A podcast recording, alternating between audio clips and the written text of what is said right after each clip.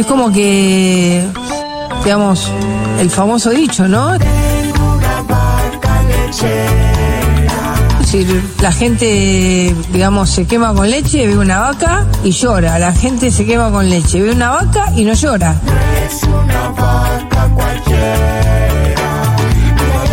Digamos, es exactamente lo contrario. Ve que está la vaca, se quemó con leche eh, y no llora, sigue votando eh, exactamente lo mismo.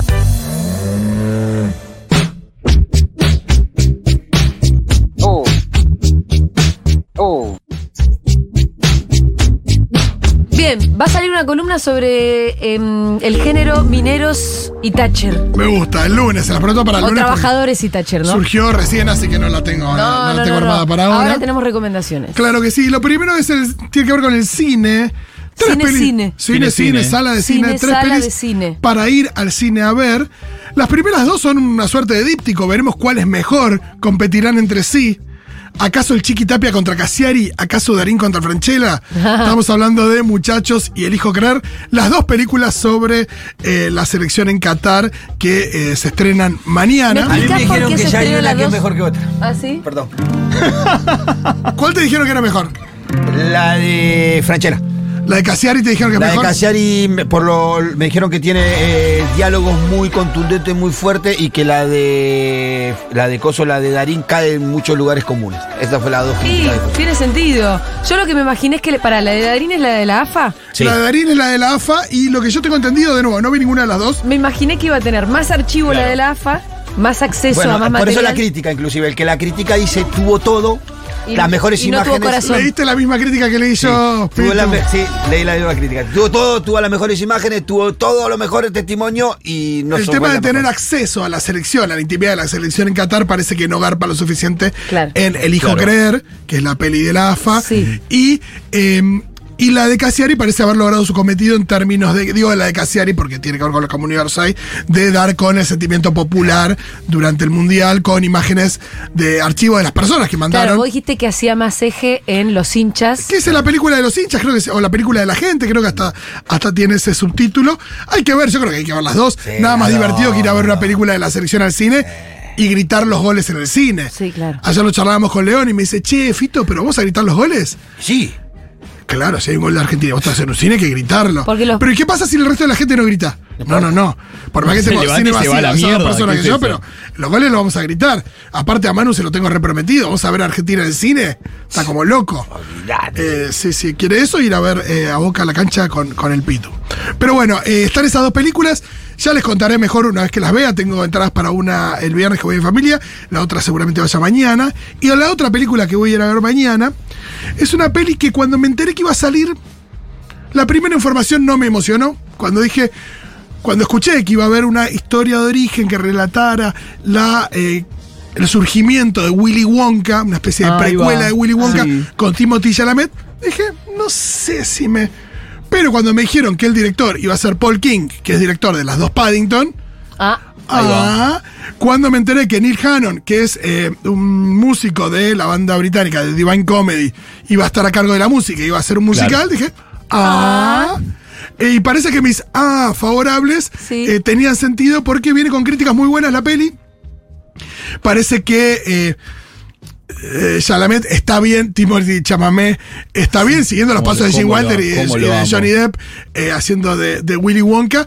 Que no sé si será lo mejor de la peli, pero eh, la verdad que yo le, le- le empecé a tener mucha fe a partir de saber que, que Paul King estaba atrás. Además, eh, aparece Olivia Colman, está Hugh Grant haciendo de los, Umpa, de los Umpa Lumpas, o por lo menos en, el- en el, Sí. en el trailer se ve un Umpa Lumpa. se cumplieron 20 años de Love Actually, ¿viste? ¡Wow! Sí. Eh, había como muchas eh, Me homenajes siento, me por ahí. siento viejo. Me siento Eh, cornuda. Y, pero la verdad que los ves Sí, No, a sí. ellos y sí. Lo que, lo que más cambia con la Actually es el nivel de vergüenza ajena No, en igual- la escena de los Sí, carteles. Sí, igual. Todo, ¿O no? todo, todo, todo la Cuando hemos cae el que está enamorado de Kira Knightley y, y le pone los carteles para mí sos perfecta y todo, Sí. y ya Ay, pero está recién casada con el marido dentro de la casa, A todos se nos reocurrió. ¿No? ¿Te da, ver- ¿Te da vergüenza ajena esa escena? cada vez más. ¿En serio? Porque cada vez, más, cada vez es más Yo. No, cada vez hay una cosa ahí donde le estás tirando un fardo a la mira, se acaba de casar, para un poco. Sí, cada vez me rompe más la bola. Yo- me da más Pero cringe cada desde, vez. pero ¿desde qué lugar? ¿Desde el lugar de le estás rompiendo la bola a esa la mina que se acaba No, de ¿de casar? qué- de qué? Es la amiga de tu amigo. No, y de que es demasiado cursi también, como que. Me extraña, No, Fito. Sí, no, yo sí, te cada milito lo te- cursi. No, yo extraña. también, pero no sé, ahí me pasa que esa Yo escena cada vez me, me pasa cuando la veo, cada vez me da más cositas como, ay, no. Yo vivo sobre Escalabrín Ortiz, sabes que llega a salir, no está en los carteles, no se ve una mierda, no manda el portero. Pero a mí no me importa, aunque sea que me Yo venga esa- el rapi con pero eso. la peli, pero si No, esa la peli es- sí, Pero no, sí. pero pará, si esa escena te, te da cringe, toda la No, peli te la No, tiene que me da dar. más que esa escena que el resto de la peli. No sé por qué, la veo Yo esa poco. peli la compro de principio a fin. Sí. Esa- parte es la que más me Compro complica. todo. Soy, el- soy Todo un compro. alce. Tipo, la termino bueno. de ver y no paso por las puertas. Ya les contaré bien de Wonka, Es pero. muy cornuda, ¿no? Sí. Pero que le tenemos fe, le tenemos fe. Eh, después, eh, un par de estrenos en Netflix por estos días, interesantes, dos muy distintos. Uno es La Memoria Infinita, que es la nueva película de Maite Alberdi. Ajá. Maite Alberdi es la directora chilena que fue nominada al Oscar con su documental El Agente Topo. Sí. Es una mujer obsesionada, evidentemente, con la eh, mayoría de edad, con la ancianidad. Porque también hizo La Once, la película de eh, en la que retrataba a estas eh, que viejecillas que se juntan a, a tomar el té. Eh, la mitad casadas con milicos, ¿no? En- ahí en sí, sí. Chile. Eh, pero bueno, mujeres de que ya está- ah, creo que 60 años después de haberse haber terminado el colegio se siguen juntando a tomar el té, una película muy interesante, pero ahora La Memoria Infinita, que es su nueva peli, la estrenó en el festival de, por lo menos acá se vio por primera vez en el Festival de Mar del Plata, creo que de este año el año pasado. Em, que eh, cuenta la historia de, no sé si lo conoces, eh, Julita, a em, Augusto, ay, ¿cómo es el apellido? Perdón. Pinochet. Augusto Góngora, periodista No. chileno, No. que eh, parece que registró bastante, como pocos, ¿no? La realidad chilena, de chilena durante la dictadura de Pinochet y Paulina Urrutia, una historia de amor entre ellos dos, un matrimonio. Ella, eh, actriz, que llegó a ser ministra de Cultura durante una de las presidencias de, de Bachelet. Y em, lo que sucede es que él, Góngora, que hoy creo que tiene 70 años, eh, allá por 2014-2015 se le diagnosticó Alzheimer. Y esta peli lo que cuenta es esta historia de amor y el día a día de esta, de esta Oh. pareja lidiando con, Durísimo. con esa enfermedad. Sí, sí. Es muy dura, pero al mismo tiempo son Qué- esas historias como la vez grandes historias de amor, seguramente O sea. nos rompe, nos rompa el corazón, nos des- Yo traté de empezar a verla y en las dos veces que la traté de empezar a ver dije, No estoy para No es ver. hoy. voy a estar un poquito más entero. Quizás el 10 de diciembre de 2027, cuando gane otro presidente, Claro, sí, sí, el esté un 11, poquito más entero. el 11 que estemos más tranqui. La veré pronto, pero me pasó de decir, no sé si hoy estoy para Para esto. para ver esto y llorar a mares. Eh, pero bueno, sin duda es una película muy interesante. Como también otra que se llama Dejar el Mundo Atrás, que es eh, una película que dirige Sam. eh, Para, es- pero esta última también está en el cine para ver. no, no, en Netflix. Ah, en- y también en Netflix, Netflix. una peli que se llama Dejar el Mundo Atrás de Sam Ismail, que es el creador de. em, ¿Cómo se llama la serie de Mr. Robot? Ah, uh. eh, con Rami Malek, que tiene a Julia Roberts y Ethan Hawke, que hacen de una pareja que alquila una, pareja que alquila una casa de fin de semana con sus Ay, no, hijos no, no, adolescentes nunca en, está bien eso, nunca empieza. en Long Island. Vi el trailer. Bueno, muy inquietante. Inquietante. ¿Qué te pasó con el trailer? No, pero lo vi en silencio, así que contame. Ah, bueno, lo que sucede es que esta pareja alquila esta, esta casa. Primero se da un incidente ahí en la playa, pues una casa en la zona de la playa, ahí en Long Island, donde un barco carguero parece que, se- que está fuera de control. Y después aparece en medio de la noche eh, un, un hombre que lo interpreta eh, Ali, ganador dos veces del Oscar eh, como actor de reporte, un actor negro, con su hija diciendo, mira, nosotros somos los propietarios de esta casa, pero nos tuvimos que venir desde, desde Nueva York porque hubo un gran apagón y nos tenemos que quedar acá. Y parece que el personaje de Julia Roberts, una cuestión medio, por supuesto, racista, dice, no, yo no sé, ¿por qué? ¿Qué, qué sé yo si son los dueños de esta casa? Tuve una situación. eh, y se empiezan a dar situaciones medio extrañas. Espero que tienen que convivir ahí los inquilinos Eh, con la- parece que parece que empiezan a convivir y al mismo tiempo se da una situación donde empiezan a ocurrir cosas en el contexto que podrían, podrían dar cuenta de que algo está pasando Dios, en el lugar o en el mundo. Algo tipo Los pájaros, algo tipo una película que está, exacto, está basada en un libro que se estrenó que se editó en pandemia.